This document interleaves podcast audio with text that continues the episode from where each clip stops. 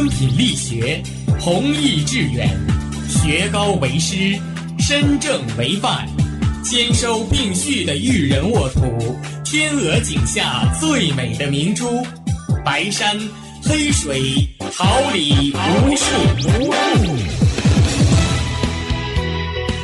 您正在收听的是哈尔滨师范大学广播电台，用声音技术生活，让声音雕刻未来。用声音记录生活，让声音雕刻未来。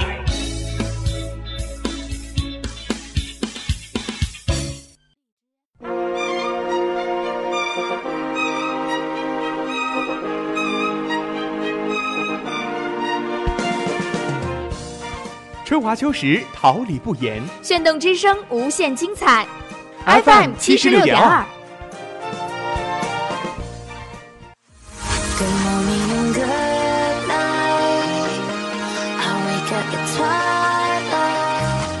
让电波在空中回响，让声音重塑梦想。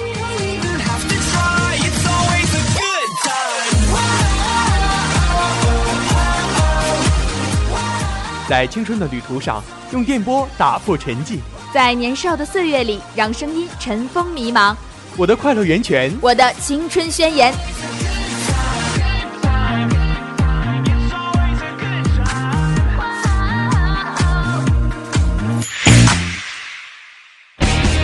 哈尔滨师范大学广播电台，正青春，传递正能量。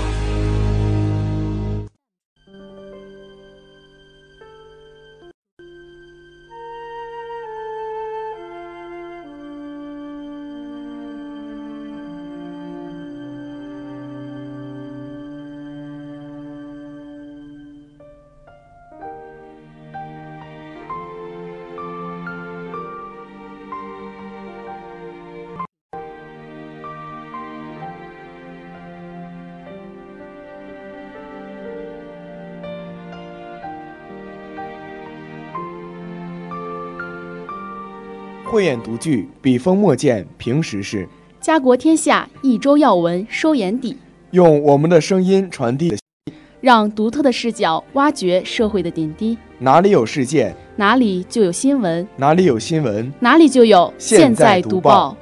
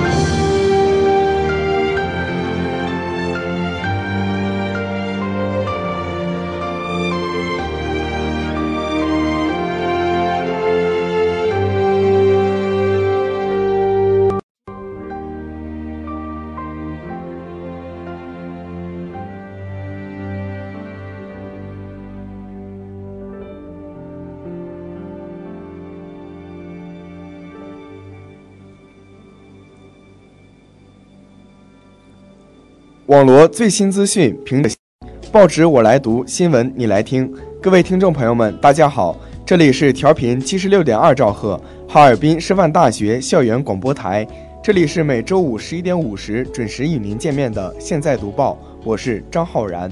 气温骤降，现在读报提醒您预防感冒。我是王群，在此播云峰，编辑孙彤，新媒体王莹莹、朱国栋，监制王丹，办公室吴婷，向大家问好。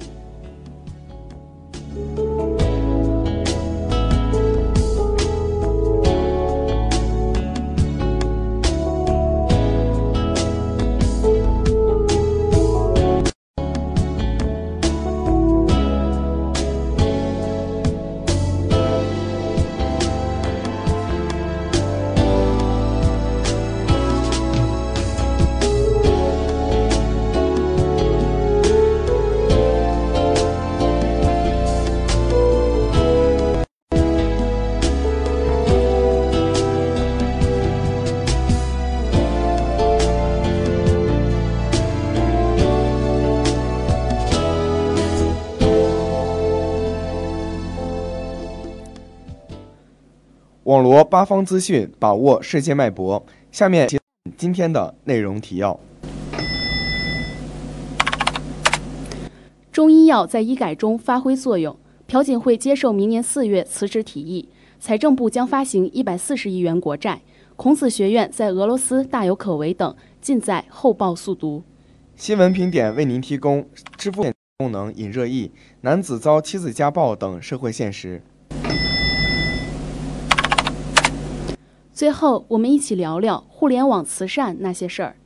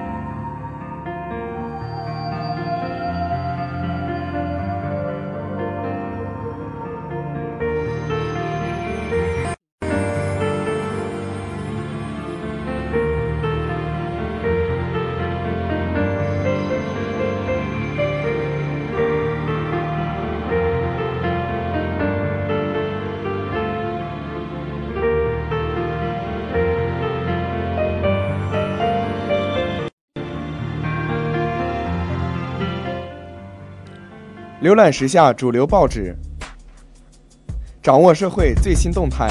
下面进入后报速读。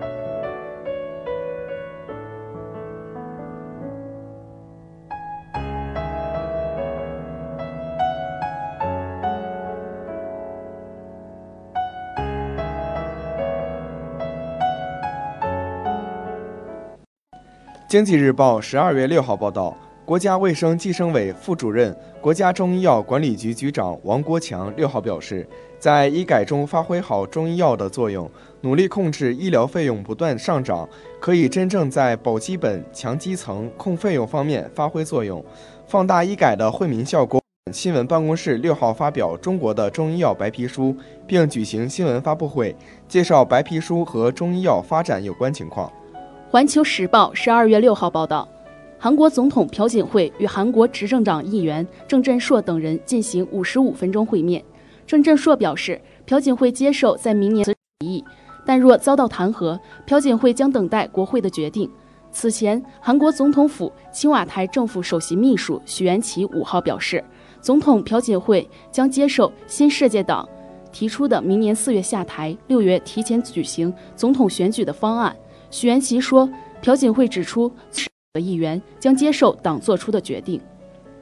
人民日报十二月六号报道，经国务院批准，二零一六年财政部在香港发行二百八十亿元人民币国债，其中六月二十九号已发行一百四十亿元，本周将再发行一百四十亿元。此次发行的一百四十亿元，通过配售银行和香港交易所平台向香港居民发行二十亿元。通过香港债务工具中央结算系统面向机构投资者、国外中央银行、地区货币管理当局发行一百二十亿元人民币国债，发行后继续在香港交易所挂牌上市交易。日报十二月五号报道，美国现任总统奥巴马一家平均每年用于旅行和休假的开销超过一千万美元，八年间总计已逾八千五百万美元，而且这个数字还在增长。一个名为“司法观察”的监督组织一直在统计美国总统旅行开销。五号收到了一批奥巴马一家2015年在夏威夷度假的账单，总花费将近五百万美元。这些花费包括安保、航班，以及工作人员和情报特工的住宿等费用，但不涵盖在当地预先部署船只和飞机以及通讯支出。月六号报道，伴随着“一带一路”倡议提出后，中国和俄罗斯之间交往日益密切，越来越多的俄罗斯人开始对中国文化和中国语言感兴趣。目前，俄罗斯共有十八家孔子学院，而设立于圣彼得堡国立大学东方系下的圣彼得堡大学孔子学院的唯一一所国立孔子学院。俄罗斯圣彼得堡国立大学东方系副主任罗基奥诺夫表示，孔子学院在俄罗斯有很好的发展前景，因为俄罗斯人对学汉语和了解中国文化有很大的热情。环球日报十二月五号报道，美国当选总统唐纳德将于明年一月二十号宣职就职，然而他的就职日却可能会变成血腥星期五。综合外国媒体十二月五号报道。极端组织伊斯斯兰国计划于特普朗宣职当天在华盛顿发动大规模恐怖袭击。他们起同特朗普的就职典礼。这个极端组织最近数月据称招募了大量讲英语的新成员，从而方便在行动前夕传递信息。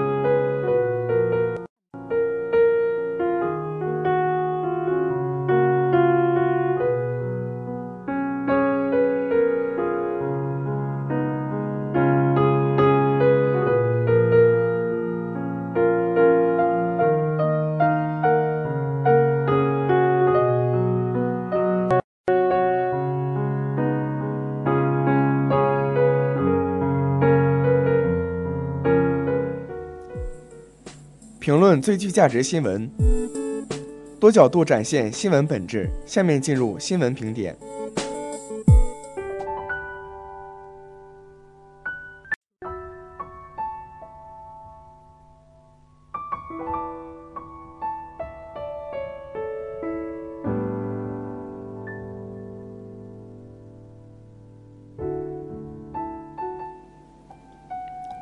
人民日报十二月三号报道。近日，支付宝上线了部分女性用户通过发布大尺度照片，引起吸引更多打赏，引发热议。对此，支付宝母公司蚂蚁金服的董事长彭雷回应称，所有有打擦边球嫌疑的圈子立刻解散。马云随后也表示，阿里人应该自查和反思。支付宝推出的圈子功能，其出于支付平台的社交功能。然而，当圈子被打上色情标签，沦为个别人牟利的手段，引起公众几乎一边倒的质疑和批评，也就在情理之中了。其实，何止是支付宝那些打擦边球的圈子？近些年来，一些人利用网互联网直播平台传播淫秽视频，极其色情、低俗，污染公众视觉，违背公序良俗。这种现象已经成为影响互联网健康的发展的毒瘤。互联网不是道德洼地，更不是法外之地。针对互联网平台乱象，国家网管部门已经出台了相关规范，明文规定提供互联网直播服务守法律法规，坚持正确导向，大力弘扬社会主义核心价值观，培育积极向刚、向上向善的网络文化，维护良好网络生态，维护国家利益和公共利益，为广大民，特别是青少年成长营造风清气正的网络空间。值得鼓励，但前提是不能忽视监管，丢了责任心。相关部门应当加大监管力度，努力净化网络环境。同时，互联网平台企业也不能将眼光仅仅放在商业利益上，为了吸引用户不择手段，还应加强自律，在完善监管手段、放大正面效益上下功夫，负起应有的责任，向坚决向不良信息说不。对于那些利用淫秽、色情信息打擦边球的用户，如果互联网平台放弃监管责任，放任自流，不仅涉嫌违法违规，更有损公德，最终只会害人又害己。互联网平台还需逐步完善，及网民要鼓励其发展，绝不能因噎废食，让网络更多更有效地惠及人民，让互联网更好地造福人类。互联网平台责无旁贷。只有坚守责任意识、底线意识，才能成为受人尊敬的互联网平台，才能走得更好更远。光明日报十二月近日，一张图文并茂的截图在四川理工学院学生之间流传。截图内容是该校学生在食堂吃饭时，在餐盘内发现了有许多疑似肉虫的异物。其后，四川理工学院后勤服务总公司在食堂周边粘贴了一份处理意见，称已经查明该乳白色小虫曾。问题的斗鸡内部，对涉及该事件的十二名责任人进行通报批评和五十到二百元不等的经济处罚，并与该供货商解除合作。近年来，有关大学食堂卫生安全问题确实令人担忧，诸如饭菜有异物的事件早已屡见不鲜。学生体成长发育阶段，要想打开学生们的胃胃口。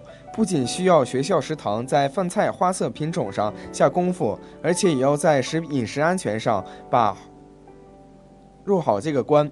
这种存在问题的食材不应出现在学校食堂，更不应该出现在学生的餐盘中。从现在食堂经营方式来看，他们大多是由个人和集体承包，说到底就是以盈利为目的。做买卖赚钱本来也无可厚非，但是做买卖至少还得讲个道德良心。我们都知道，无论是米还是菜，以及各种调味品等，都是有一定的保质期的，超然对人的身体带来潜在的或是即刻的伤害和危害。因此，食堂从采购到制作烹饪这一系列流程都不容有丝毫的马虎和人为的粗心大意。通过很多校园食堂事件中，我们都不难看出，学校食堂要么为节约成本，在采购食材。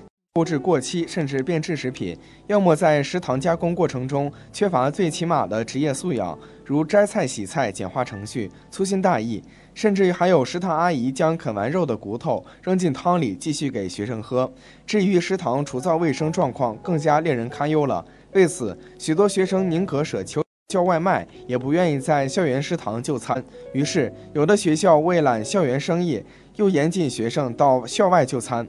民以食为天，食以安为主。学生餐现义务，仅对责任人通报处理还不够，还必须下大气力抓好校园食堂问题。整报处理几个当事人很容易，但要想把食堂工作做实做细，绝非是个容易事。所以，相关部门既要在加强食堂工作人员职业修养上下功夫，又要在食材采购和制作流程上加强监督监管。只有新鲜可口、健康卫生的营养学生餐，才能赢得学生的一致好评。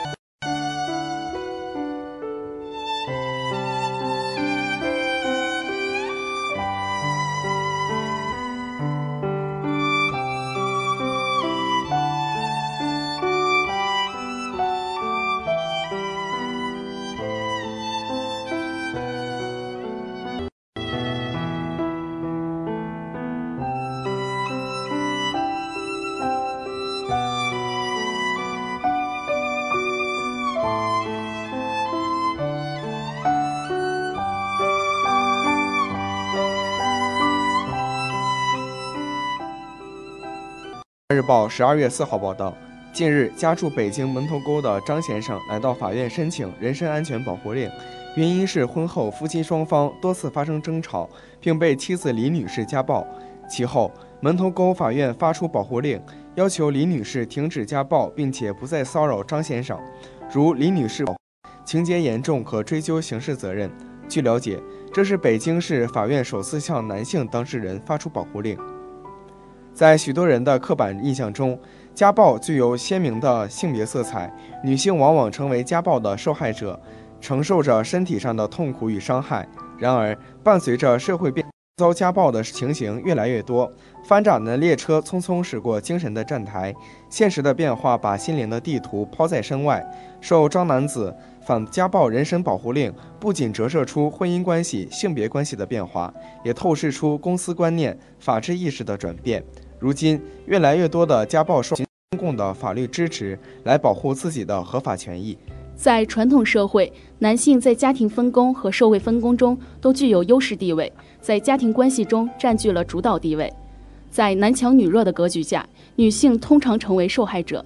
在现代社会，女性在家庭分工和社会分工中都扮演着角色，在资源支配中拥有了更多的话语权。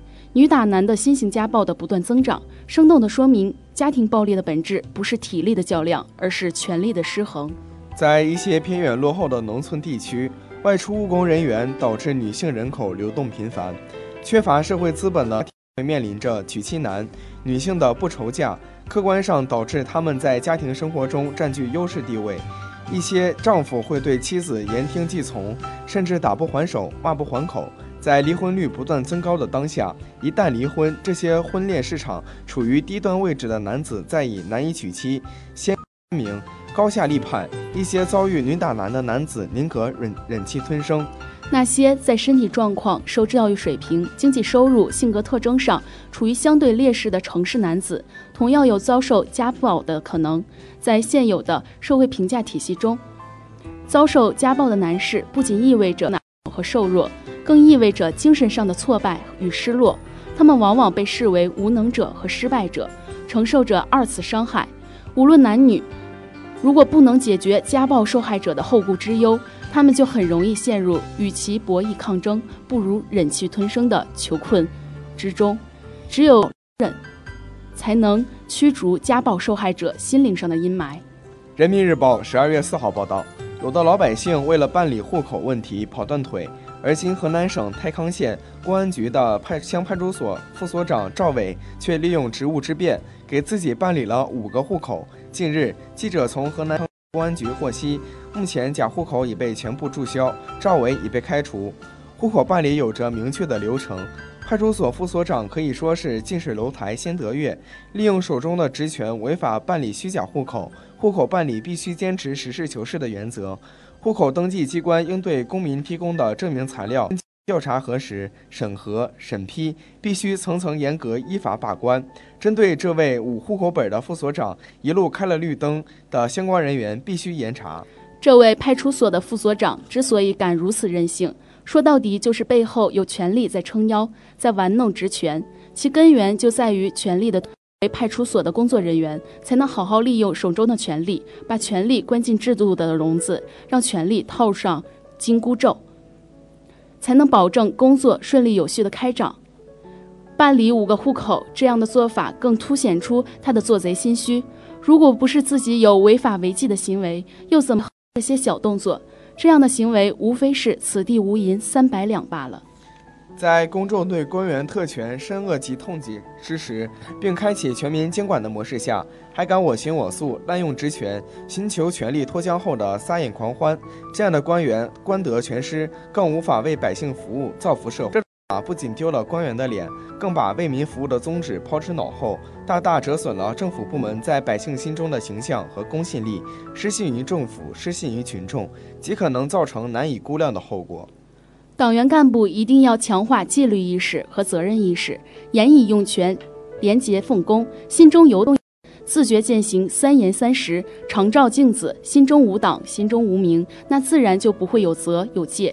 这样的干部只会被利欲冲昏头脑，办理户口要方便群众的同时，更要守住底线，坚持实事求是的原则，严守一人一户口，高效透明的方便。户口中出现的违法违纪问题，一定要依法严肃处理，不能让问责制度变成花架子，要按制度办事，让制度管人。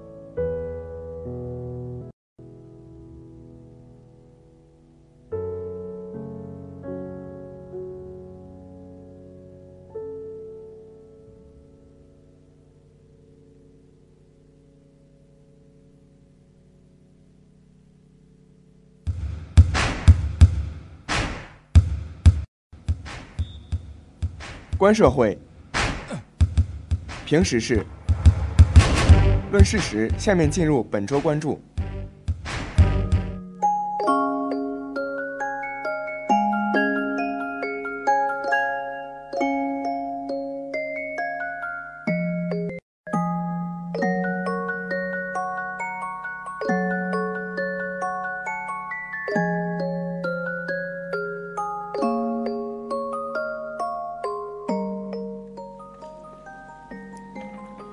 事件注定是一个互联网慈善的标志性案例。从互联网上对白关爱，到很多人对罗尔食肉亲贫；从十二月二号深夜微信承认打赏系统有 bug，宣布冻结相关打赏，到昨天罗尔宣布要建立白血病基金，再到十二月三号傍晚，微信快刀斩乱麻，宣布把所有打赏退回。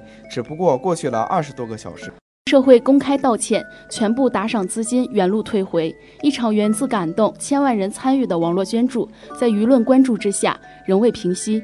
当前网络捐助正在加速兴起，此类纷争日益增多。罗尔事件折射出的现象和引发的思考，不应被放过。今天我们来聊聊有慈善的那些事儿。近些年来，互联网极大改变了人们的生活。对于公益慈善来说，互联网慈善的威力更是巨大。仅腾讯公益筹款平台在2009年推出的核心产品“腾讯月捐”，截至2014年十月，捐款超点二四亿元。而在此形势下，有些人为了达到个人目的，也不惜透支公信的信任和爱心，骗捐诈捐行为时有发生。身边的罗一笑有很多，你都帮助了吗？朋友圈的罗一笑事件，先不说罗尔和小同文公司是不是带血营销，也不去讨论罗尔是不是。有三套房。就罗一笑被检查出有白血病这件事而言，他是可怜的，值得社会的同情和帮助。大家做的没有错，可像罗一笑这样的幸运儿只是少数。根据中国红十字基金会二零一五年发布的数据显示，全国每年新增白血四万人左右，其中一半是像罗一笑这样的儿童，并且他们中超过百分之七十五的患儿是来自贫困的农村。其家庭年收入不足三万元，而几十万元到上百万元的治疗费用，可以瞬间消耗掉这个家庭几代人的积蓄。我深刻二年的一个新闻，说的是四名白血病患儿爸爸为给孩子筹医药费，跨省乞讨。半个月来筹到八千元，半个月八千元。而罗尔关于笑笑每篇推送打赏都超过五万元上限，打赏还因上线被制止，这是本人第一次看到。一边是乞讨救子成为的稻草，一边是幸福的烦恼。帮助笑笑的人钱送不出去，罗尔收钱忙的有些让红包沉底。我们身边有这么多值得我们帮助的白血病儿，可他们都得到我们的帮助了吗？尽管这个世界上有百度、有微信，可人们对信息的了解依然不对称。笑笑知道，我们都伸出援助之手，而那些不被我们知道的白血病患儿，我们就有理由忽略掉吗？我们只是习惯去关心和帮助我们见到的东西，结果就像这次的罗一笑事件，价值剩余，资源浪费，而那些不被认知而又需要帮去帮助的人，却在感慨人们的冷之间的悲凉。朋友圈在线罗一笑，你还会伸手转发吗？目前民政局介入这件事，事实也会水落石出。我怕的不是最后的结果，而是当大家得知最后的真相后，沮丧的眼神，心碎的那句话。我再也不相信什么罗一笑、张一笑了，再不做老，不是凉透了心，不是上过了当，是不会说这种话的。可如果张一笑真的是那批筹不到钱、需要大家捐助的人呢？你不帮他，是不是又会对自己的冷漠悔恨不已？我们做好事之前是不会去想我们是不是在被人利用，别人是不是在带血营销我，我们只是单纯的基于一颗善心去帮助需要帮助的人。说的对。如果做好事考虑这么多的后果，那做好事的人也会越来越少吧？可做好事被人利用，这口气足以点燃巴西雨林。我们错在哪？我们没错，我们是人，就没有冷漠的理由。这口不入的商家借势营销，你借西北风我都不会管你，可你不能进人们的善心啊！新媒体时代，任何东西都可能被放大。任何一个小东西，你不经意的一言一行，都可能带来难计后果的影响。做人做事都得有个底线，那是必须要坚守的东西。不该只是一次性消费。人是高等动物，有精神需求。当我们做了一件善事，内心得到的宽慰常常让我们满足，所以我们会为了自己的精神得到满足，去帮助别人。说的不好听点，就像一次性消费。如果我们真的关心白血病患者，对他们的关心只次两次的行为，经济上每个人依据自己的情况，钱不在多少。可除了经济压力，白血病家庭大多背负了沉重的精神负担，家里氛围是搞得很压抑，国家和社会对他们的都缺乏专业的心理疏导。成年人心智成熟，有足够的抗压能力，可能还好；是病的儿童，他们还处于身体和心理的发育阶段，没有调整能力。经济上的救济只是一时之需，长时间的帮助和辅导才是患者最需要的。我们能做的远比我们想象的多，可我们去做的还是太少。罗一笑事件有这么多人被骗，有一点是值得肯定。这个世界上还是好人要多得多。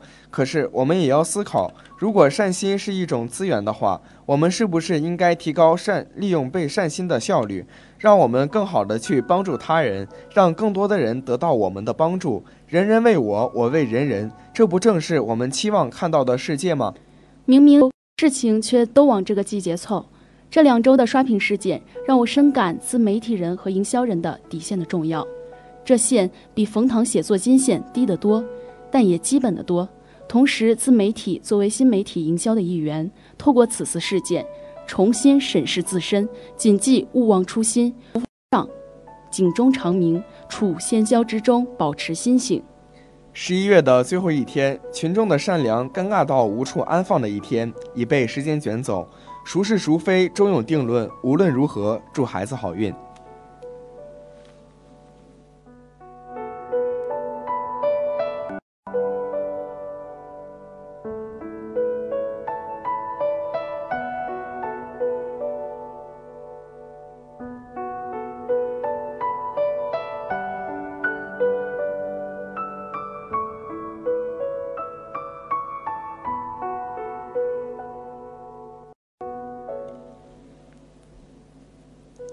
花季岂无言，雨季何无声。静临绿芽心，舒展花蕾情。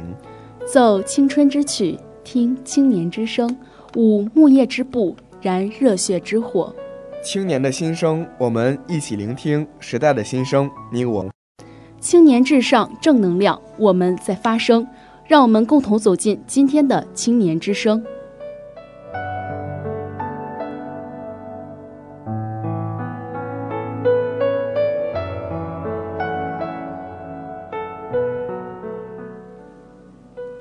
中国青会暨电商扶贫活动周全面启动，由共青团中央、中央网信办、农业部、国家工商总局、国务院扶贫办、中华供销合作总社等共同主办的中国青年电商群英会暨电商扶贫活动周于十二月四号在浙江省丽水市正式拉开帷幕。团中央书记处第一书记秦志怡，农业部党组成员、副部长屈东玉。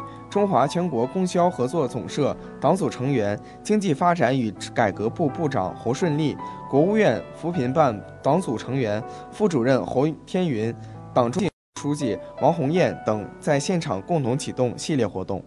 据了解，此次系列活动在采将采取线上线下同步推进方式进行。线上活动方面，十二月份将依托京东、阿里巴巴。苏宁云商等电商平台建立青年电商扶贫专区、青年电商扶贫专题展示活动，同时开展青年电商新锐宣传活动。线下活动方面，全国农村青年电商培育工程研讨交流、中国青年电商精英训练营、互联网加青春力量、青年电商嘉年华等活动将渐次展开。第四国际微电影节落幕，圆青年人电影梦等。十二月二号，第四届金熊猫国际微电影节颁奖典礼在加拿大温哥华市举行。来自美国、加拿大、中国、英国、法国、日本等三十八个国家和地区的三百七十六部微电影作品参赛，及电影展映、校园推广、评委评选、论坛展会、红毯仪式、星光酒会、颁奖典礼和电影人文。的九大环节，共选出最佳影片、最佳导演、最佳剧本、最佳动画短片、最佳人文影片以及组委会特别推荐共六部微电影佳作。电影节由金熊猫国际微电影节组委会、中国网络电视台、加拿大东星传媒共同主办，继续践行立足北美、面向国际，为全球年轻电影人搭建成就梦想起飞平台的活动宗旨，汇聚了大批当今。国际电影行业中最优秀、最专业、最新良人才。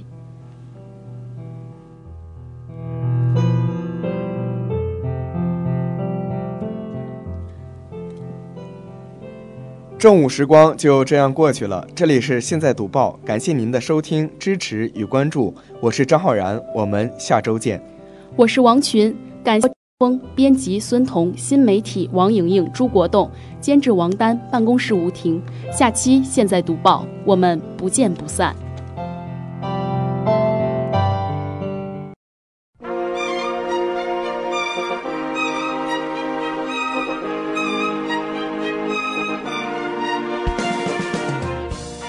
春华秋实，桃李不言。炫动之声，无限精彩。FM 七十六点二。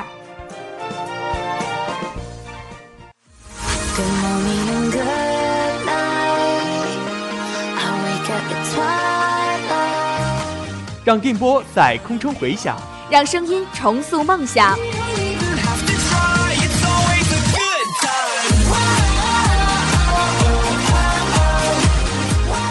在青春的旅途上，用电波打破沉寂；在年少的岁月里，让声音尘封迷茫。我的快乐源泉，我的青春宣言。